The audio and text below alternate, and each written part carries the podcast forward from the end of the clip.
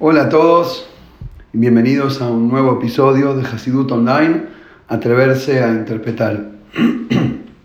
El shiur de hoy lo dedicamos de Luis Nishmat Rafael Eduardo Benjabá, que justamente hoy es el día de su Yorkshire, tenga su alma una elevación en mérito de las mitzvot que hacen sus descendientes y todos los que estamos aquí escuchando, bueno, yo hablando y escuchando también compartiendo estos conceptos de Torah y quiero Hashem que nos hagan mejores personas, mejores Yehudim. hay un dicho de los sabios, típico, típica del que conoce a los Jajamim, eh, conoce las expresiones de la Sagadot y siempre son como grandiosas y, y hay que meterse a mirar con lupa para entender a qué se refirieron. Em, hay una expresión de esa sobre Purim que dice, todos los profetas en el futuro se anularán, Hutz mi Megilat Esther, fuera de la Megilá de Esther, el relato de la historia de Purim, de la reina Esther, y cómo hace 2300 em, años más o menos em, intentaron exterminarnos en Persia, el reinado de, Persa y cómo Hashem nos salvó y que la reina Esther era judía y que le dijo al rey y que al final festejamos, como bien dijera Woody Allen, las fiestas judías son, nos quisieron matar, no pudieron, comamos. En este caso sería comamos y tomemos. Pero en fin. Ahora, sobre esta expresión es muy llamativa, porque decir todos los profetas se van a anular es básicamente decir fuera de los cinco primeros libros de la Torá, los cinco libros de Moisés, todo el resto del Tanaj, toda la Biblia, ¿no? se va a anular cuando llegue el Mashiach, porque ya no va a hacer falta por alguna razón. Hay algunos que lo explican que significa que los profetas era básicamente reprochar a los Yehudim por su mal comportamiento, porque si se portan mal van a recibir castigo, y como eso ya no va a existir en la era mesiánica, entonces ya no va a hacer más falta pero no da, porque la verdad es que si la Torah es verdad y es eterna, no se puede cancelar en un futuro. Si no, ya cancelemos la de ahora y es más fácil. Explica el Alter en un Maimer, hay un, eh, lo trae el Reben, para los que quieren verlo adentro, en el Fabrenen de Purim Tofrinhof, que cita ahí un Maimer del Alter basado en este, en este dicho de los sabios, que lo explica con una expresión también talmúdica sobre otra cosa, pero lo usa para esto, que dice, Shraga betihara mai ahania, una vela frente al sol, ¿para qué sirve? Si vos estás en la mitad de un día de verano, a las 12 del mediodía, afuera, y prendés un fósforo, mucha luz no te va a dar. Y eso no significa que el fósforo no está o no existe, sino que su luz se anula, entre comillas, frente a la, mega luz que tenés enfrente, que es la luz del sol.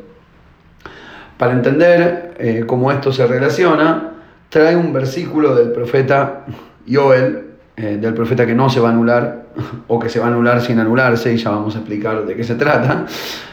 Eh, una hermosa profecía, habla del, del, fin de los días, ¿no? Y dice, ustedes sabrán, vidatem kibekere Israelani, y sabrán que yo estoy dentro del pueblo de Israel, lo yo soy vuestro Dios y no hay más nada. Velo llevó Shumamile Olam, nunca más tendrán que avergonzarse. Veaya Jareiken, y será después de esto, muy buena esta, esta, la expresión que viene, Espoch et al kol basar, voy a volcar mi espíritu sobre toda carne, volcar como dar un montón, no te voy a servir, te tiro todo el balde encima Alcohol basar, sobre toda carne, es decir, todo ser humano, todo ser viviente. Y Raya explica que basar es aquel que a lo largo del exilio logró refinar su corazón y transformarlo en un corazón de carne y no un corazón de piedra, como dicen otros profetas en Ezequiel. Y entonces, vuestros hijos e hijas van a profetizar.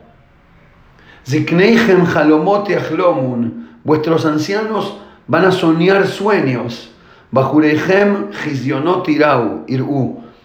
Vuestros muchachos van a ver visiones. Dice el profeta Joel que cuando venga el Mashiach, todos vamos a ser profetas. Entonces, no es que se anulan los profetas, pero el profeta Ishayahu o Irmiau o Malachi o cual sea de los profetas vieron la luz divina y lo expresaron y los dijeron. Y hoy por hoy es algo especial porque la mayoría de la gente no lo ve. Pero cuando venga el Mashiach no va a ser tan especial, va a ser el estándar. Ya no resalta. ¿Por qué? Porque mi tú. Yo también soy profeta. Ah, pero Ishayahu dijo. Y yo también digo. Está bien, somos todos profetas. No lo anulo en el sentido de que ya no está, pero que en anulado en el sentido de que ya no es novedad, no es especial. No hay uno que le va bien. Si a todos nos va bien, estamos todos bien y ya no es especial que te vaya bien.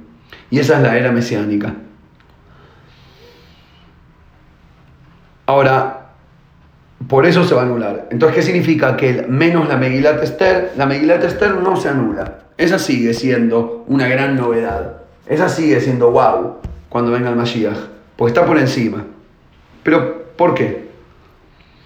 Volvemos al concepto que hablamos, eh, creo, hace un par de semanas, sobre el hecho de que Esther significa oculta, ¿no? Es el, nombre de la reina Esther, eh, que se lo pusieron cuando se fue al, a, digamos, cuando se casó con el, con el rey Ahasverosh y ahí le escondió su identidad judía por razones obvias, entonces ella pasó a llamar Esther la escondida. Y hay algo muy interesante en la Megilá, que el nombre de Hashem también está escondido. La Megilá Esther es el único libro de los 24 de, todo el, de toda la Torá, de todo el Tanaj, que no tiene el nombre de Dios adentro. Es decir, pará, es un libro religioso. Es uno de los 24 libros del Tanaj y no tiene el nombre de Hashem. ¿Por qué no aparece Hashem ahí? Si fue un re milagro de Hashem como nos salvamos, ¿por qué lo cuentan como si fuera la trama de una historia interesante que reserviría, y de hecho sirve, para, para hacer una película hollywoodense? ¿Por qué no aparece Hashem? Y lo loco es que el único libro de toda la Torah a donde Dios no aparece es el único que va a quedar cuando venga Masías. Ah, para, hay algo que. Ah, ah, hay gato encerrado, o mejor dicho, hay Dios encerrado. ¿Por qué es que no aparece el nombre de Hashem en la Megillah? Cuando lo entendamos, vamos a ver por qué justamente es la única que queda y es la más elevada de todas y es mucho más que la profecía común. La razón por la cual el nombre de Hashem no está, explica el Hasidut, es por la misma razón que en otro lugar está explicado que en el Modeani no figura el nombre de Dios. Cuando un yehudí se levanta a la mañana, lo primero que dice son las 12 palabras, creo que son 12 palabras, del Modeani. Modeani le faneja, Melechai Bekayam, te agradezco, yo, Rey Eterno, Shehezar también Ishmati Behemla, que me devolviste el alma, la vida, con misericordia, Rabá en una teja, sos muy confiable, tipo te la di ayer a la noche, te la podías haber quedado y me la devolviste, sos copado, gracias. Ese es el agradecimiento por la vida. Lo primero que hacemos apenas abrimos los ojos, no encender el celular, decir Moedeani. Qué loco, ¿no? Qué, época en la que vivimos. Y ahí tampoco figura el nombre de Hashem. La razón alágica, la razón técnica que explican los sabios por qué hicieron este nusaj, eh, este, ¿cómo se dice? este texto de agradecimiento de 12 palabras sin eh, el nombre de Hashem, es porque, como se dice, apenas te levantás, y sabemos que cuando uno se levanta hay que hacerle telat daim, lavarse las manos para quitarse la impureza de la noche, la impureza de cuando el alma se va, quedas impuro, entonces te levantás y te lavas las manos. Pero el Modeaní se hace antes, y como estás impuro no se puede mencionar el nombre de Hashem. Entonces, bueno, le agradecemos sin nombrarlo. Te agradezco, Rey. ¿Rey quién? Decir el nombre. Rey Luis, Rey Carlos, Rey, Roberto, decía algo. No, no puedo decirlo porque estoy impuro, porque no da para decir el nombre de Hashem cuando estoy sucio. Entonces me lavo y después se dice lo Kaine Shama, que básicamente es la misma bendición, pero incluyendo el nombre de Hashem. Esa es la razón alágica. Pero viene el Hasidut y explica algo muchísimo más profundo. ¿Sabes por qué no se dice el nombre de Hashem? Porque el Modeaní es algo que está por encima del nombre de Hashem. Los nombres limitan tanto como revelan. Si vos te llamás Moishe, vos no sos Moishe, vos sos vos. El que te necesita, el que necesita lograr tu atención de afuera, te agarra, para decirlo de alguna manera, a través de tu nombre. El nombre es como una manija, no la olla misma. Es una revelación de tu ser, no tu ser. Es un aspecto. De la misma manera, cuando hablamos de los nombres de Hashem, lo explicamos varias veces esta idea en el, acá en el podcast, cuando hablamos de los diferentes nombres de Hashem, que por eso tiene tantos nombres, estamos hablando de diferentes aspectos de su influencia, de su energía hacia nosotros, no de Él. Cuando Él actúa con bondad, lo llamamos con tal nombre, con exigencia, con tal otro nombre. Hablamos de un aspecto de su bondad, de su exigencia, de su sabiduría, de su guardapolvo blanco si fuera un médico, pero no de Él. Y como médico puede ser más o menos, como bondadoso, más o menos bondadoso. Pero en la esencia no hay ni cantidad ni calidad. Es aquello, es eso, es Él. Y por eso, en el Modeaní, que es el primer momento que abrís los ojos, que es tu conexión, conexión con Hashem esencial, no aquella conexión que pasa por tu cabecita, por el kilo y medio de cerebro con el cual te, pensés que, que te pensás que vas a abarcar el universo. Es una conexión que no pasa tampoco por tu corazón, que no está limitada por los formatos y la estructura de tu ser, sino que sale de lo más profundo de tu alma. Y se conecta con lo más profundo de Hashem, que tampoco está limitado en sus diferentes nombres y expresiones. Y por eso, Kola tu moche baolam, dice Hasidut, todas las impurezas del mundo no pueden impurificar el modeaní de un judío.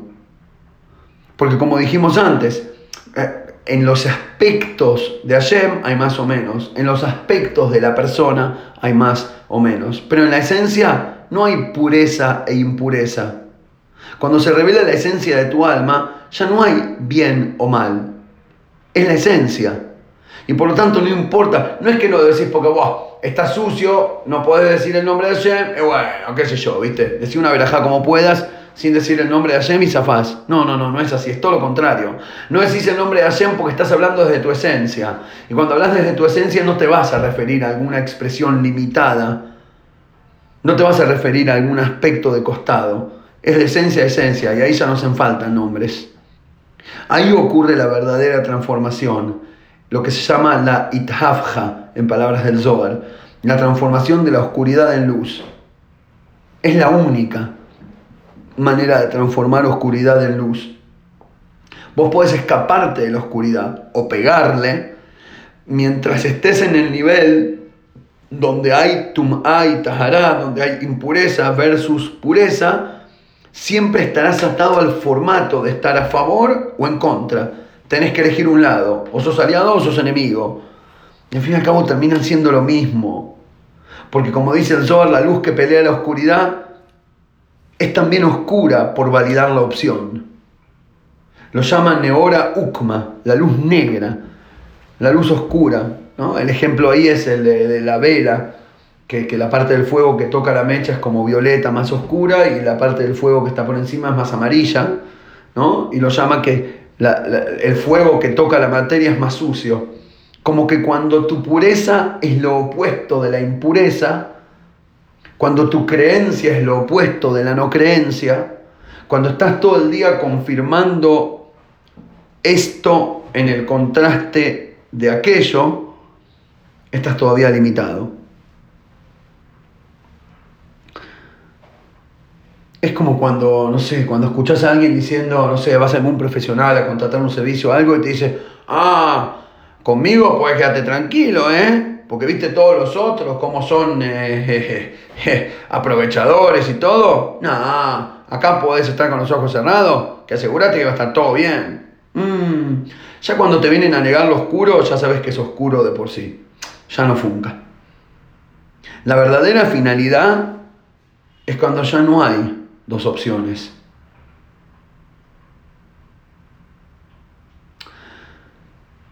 Y ahora podemos entender a dónde está el límite, aunque hermoso límite, de la profecía. El tipo, hay dos personas. Está el que es ciego y está el profeta. El que ve y el que no ve.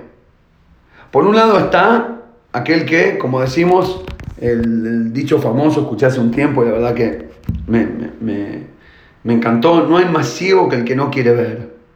Está aquel que no trasciende, que no tiene interés de elevarse a través del ascensor de su conciencia a un nivel por encima de la bestialidad básica, de la persecución tras la conveniencia propia. Hay gente que puede vivir toda la vida como una bestia corriendo atrás de la presa, como un conejito atrás de su zanahoria. Y como igual la vida es corta, da para no tener conciencia 120 años. Y a veces esta persecución desenfrenada tras la conveniencia y los recursos termina inclusive llevando toda, llevándote a tu misma, mismísima perdición. Tipo, te terminas perdiendo en tu búsqueda por aquellos que pensabas que te, que te hace ganar. A donde la ganancia se transforma en pérdida. Y, vivís, y puedes vivir toda la vida en esa ceguera. Y no importa qué formato de vida tengas, no importa si sos religioso o no, no importa si jugás eh, con la camiseta azul y amarilla o con, la, o con la blanca y roja. Estás corriendo detrás de una pelota que nunca vas a alcanzar porque no existe. Ese es el tipo que no ve, el bobo, el que, el que, el que habla mucho sin decir nada, el que abre los ojos pero no ve, el que corre pero no vive. Y por otro lado tenés al profeta, el profeta es el que, como dijo el versículo, el que, que profetiza, el que sueña, el que tiene visiones. Me encantan las expresiones del, del pasuk este. Van a profetizar vuestros hijos e hijas. ¿Por qué dice hijos y hijas y no ustedes? Interesante, somos todos hijos, pero somos todos nosotros mismos también. ¿Por qué nos llama hijos? Y ahí dice nos me algo buenísimo que inclusive si tus padres no profetizaron, vos podés profetizar. Inclusive si naciste en una casa ciega, si naciste en una, eh, ¿cómo se llama? En una, en una sociedad que no ve, que no tiene la capacidad de elegir, que van como zombies con los brazos en alto, estirados hacia adelante, caminando detrás del, de la pantallita que los convence a esclavizarse para sumar billetitos inventados con dibujos que te permiten darle tu tiempo y tu vida a alguien que te vendió algo que no necesitabas, ya sea un clic o un iPhone o una zapatilla o lo que fuera, a cambio de entregarle tu vida y perder la capacidad de pensar y de decidir y de elegir y de sentir y de vivir. Y está el que ve, el que tiene, y, puede ser que se crió así, pero eligió abrir los ojos. Y ahí están los ancianos que sueñan, aquellos que se atreven a soñar. ¿Qué es soñar? Soñar es tanto ver algo que no es real porque estás dormido o tener planes para algo mejor, aunque hoy en día no está en la realidad. Y eso es maravilloso, eso es la era mesiánica, poder, digamos, lo simple, el estándar de la era mesiánica es que todos los ancianos inclusive, que ya tienen su vida en el pasado y no en el futuro, todavía tienen la capacidad de, soñar. Y los jóvenes, los jóvenes tienen visión. No están simplemente siguiendo el sistema como un zombie, sino que tienen visión. Y ahí está el, el contraste, ¿no? El ciego y el que ve, el que sueña, el que se permite buscar por detrás del telón de la imagen que ve en su espejo a cada mañana. Este, el segundo, el profeta, es un transmisor de luz divina. Y obviamente hay mil maneras diferentes de hacerlo, hay mil maneras de vivir y hay mil maneras de ser profeta, tantas como personas. Todos van a profetizar, dijo, cada carne. Hay tantas profecías como carnes. Como dice no hay dos profetas que expresen su profecía con el mismo estilo. Porque cada, al ser que la profecía expresa una, un aspecto específico de la luz divina, y no toda la esencia, que es justamente el concepto donde queremos ir con toda esta idea, cada uno lo hace de manera diferente, ya que cada uno es una chispita distinta de aquella luz infinita de Hashem. Y de hecho, para eso venimos al mundo, a dar nuestra propia luz durante los 120 años que nos toca jugar en la cancha de ayer. 120 porque son 90 más alargue, ¿viste? ¿Qué, ¿Qué serían los penales en la vida, no? Tenemos 120 años para jugar en la cancha de Hashem y, meter, transpirar la camiseta y meter lo mejor que podés. Traer luz profética, para decirlo de alguna manera, ser transparente a la luz de Hashem y con mi propio estilo, mi cabecita chica y mi corazón que alcanza hasta donde llega, hacer lo mejor que puedo para dejar la cancha, para dejar el partido un poquito mejor que cuando entré. Y la verdad que este tipo es un copado. Me caen re bien los profetas. y como ya estamos casi, estamos ahí entrando en la era mesiánica, ya lo podemos ver. Hay gente que ve. Hay gente que se conecta. Hay gente que puede hablar diciendo cosas que tienen sentido. Hay gente que nos toca y nos ilumina. Hay gente que realmente van más allá de la bestialidad típica.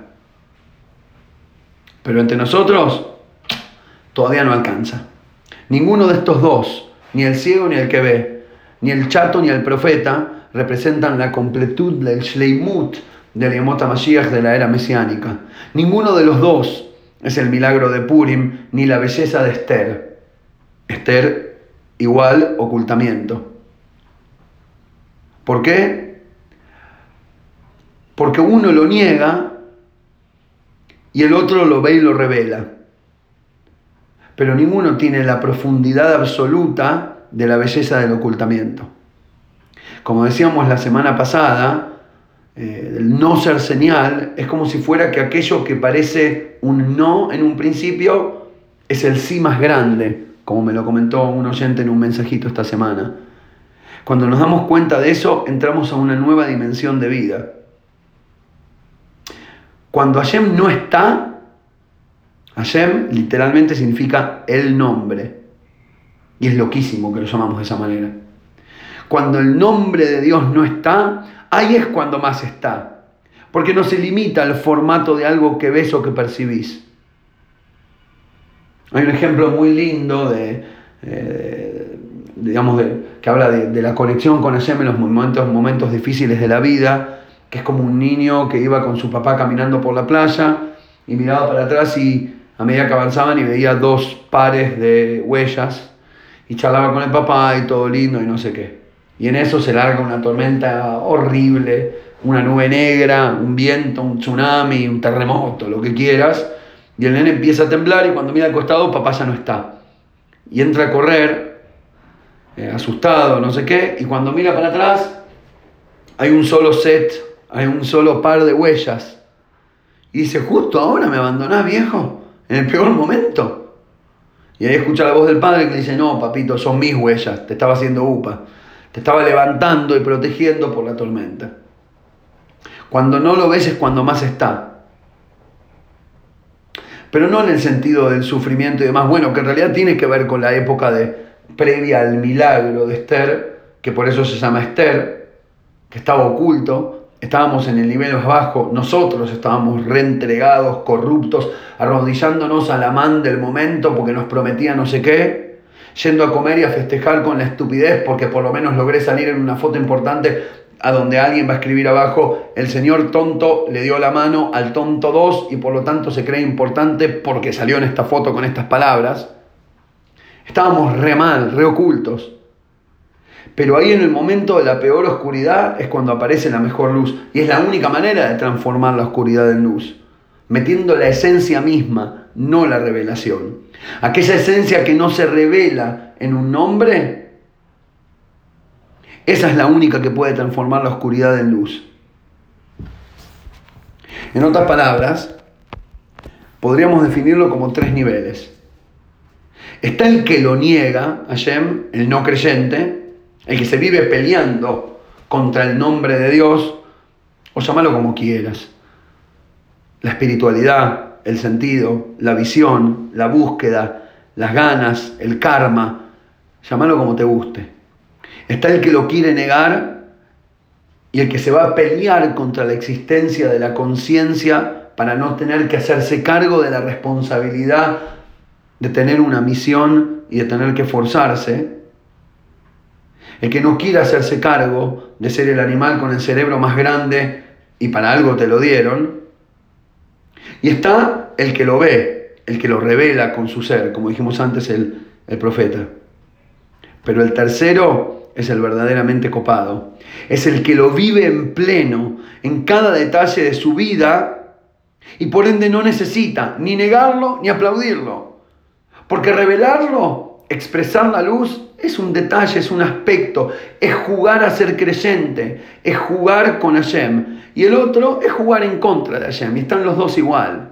Hay uno que es mucho más, el que en él la cuestión es totalmente genuina, su vida misma es una canción a Dios. Es como dice el Teilim, Azambran Elokai Beodi, Ahalelá Hashem Bejayai, dice. Voy a alabar a Hashem durante mi vida. Esa B, la Bet, Be Hayai, la Bet es una palabra increíble, es una letra en hebreo, pero es también una palabra entera. Y es una palabra que podría significar en, durante, a través de, adentro de, tiene un montón de, usos. Y, una de las explicaciones es, voy a alabar a Shem, veo 10 mientras esté, entonces se traduce como durante mi vida, pero la otra traducción es con mi vida. Y es una diferencia tremenda. Una cosa es que durante mientras vivo me dedico 15 minutos por día a decir, aleluya, eh, alabado sea Dios. Y otra cosa es que cada momento de mi vida, solo vivir la manera como camino por la calle, como le sonrío al vecino, la manera como voy al supermercado y la manera como me visto, mi relación conmigo mismo, con mi familia, como trato a mis hijos y a mis padres, eso es una alabanza y un cántico para Shem. Porque no necesito ir al templo a decir palabras para poder sentir conectado con Hashem, sino que cada momento de mi vida es una alabanza a Hashem. Y al templo vamos a pedir perdón por sentir que tenemos que ir al templo para pedir perdón. El tercero no es el profeta, es aquel que simplemente, no, como dijimos antes, ni negarlo ni aplaudirlo, sino serlo. Ahí está el verdadero, el ultimate upgrade.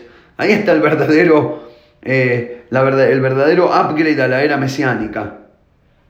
Aquel que logra conectarse con Hashem de una manera tan continua, tan genuina y tan absoluta, que Hashem en su vida está tan sutilmente expresado, justamente en la falta de expresión, como la Megilá. Es aquel que está el tipo egoísta y tacaño que no le va a dar una moneda al pobre. Está el otro que va a ir porque leyó en un libro a juntar 14 monedas y mientras se las da se saca una selfie porque dice, oh, yo doy monedas de limosna y no como aquel que no da. Jaja, soy religioso y mejor que el no creyente. Y sí, es mejor. El que le da al pobre es mejor que el que no. Claro. El profeta es mejor que el ciego. Sí, obvio. Pero el tercero es el que ni siquiera siente que hay un yo y un pobre con una diferencia en el medio. El que no siente que el ejatjila debería yo no dar, pero decidí dar. Sino aquel que da de manera genuina. No quiero decir automática porque automática suena sin conciencia. No, no, es con conciencia. Pero con naturalidad con actitud genuina, con realmente ser un Josid y no jugar a serlo.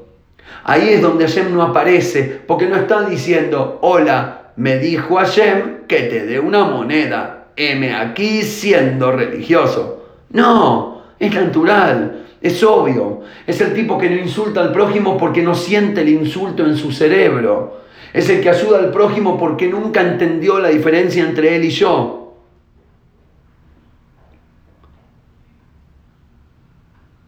Es como la historia de aquel rabino que escribió un libro sobre la prohibición de hablar mal del prójimo y se lo llevó a un, a, un colega o a un rebe a que le dé su, ¿no? su, aceptación, su ascamá al libro. Y le dijo, no, la verdad me, disculpa, pero no, no te lo firmo. ¿Pero por qué? ¿No estás de acuerdo si todo lo que dice son arajot y es verdad y es de Torah? Dice, sí, sí, es verdad, pero me molesta que haga falta decirlo. Porque el problema no es hablar mal del prójimo. El problema es por qué Vigilal se te ocurrió pensar mal del prójimo. ¿Por qué no escribís un libro de cómo transformarte a vos mismo en una mejor persona para que ni siquiera tengas pensamientos negativos del prójimo? Y por ende automáticamente no vas a hablar. El no hablar mal del otro está perfecto, pero debería ser genuino y automático, no impuesto por una ley divina. Que de vuelta, impuesto por ley divina es mejor que no tenerlo. Pero no es la finalidad. Tenemos que de una vez por todas atrevernos a soñar con el Mashiach tenemos que atrevernos a soñar con esa era a donde ser bueno ya no va a ser una novedad por encima de ser malo, sino que va a ser lo normal, lo automático y lo genuino.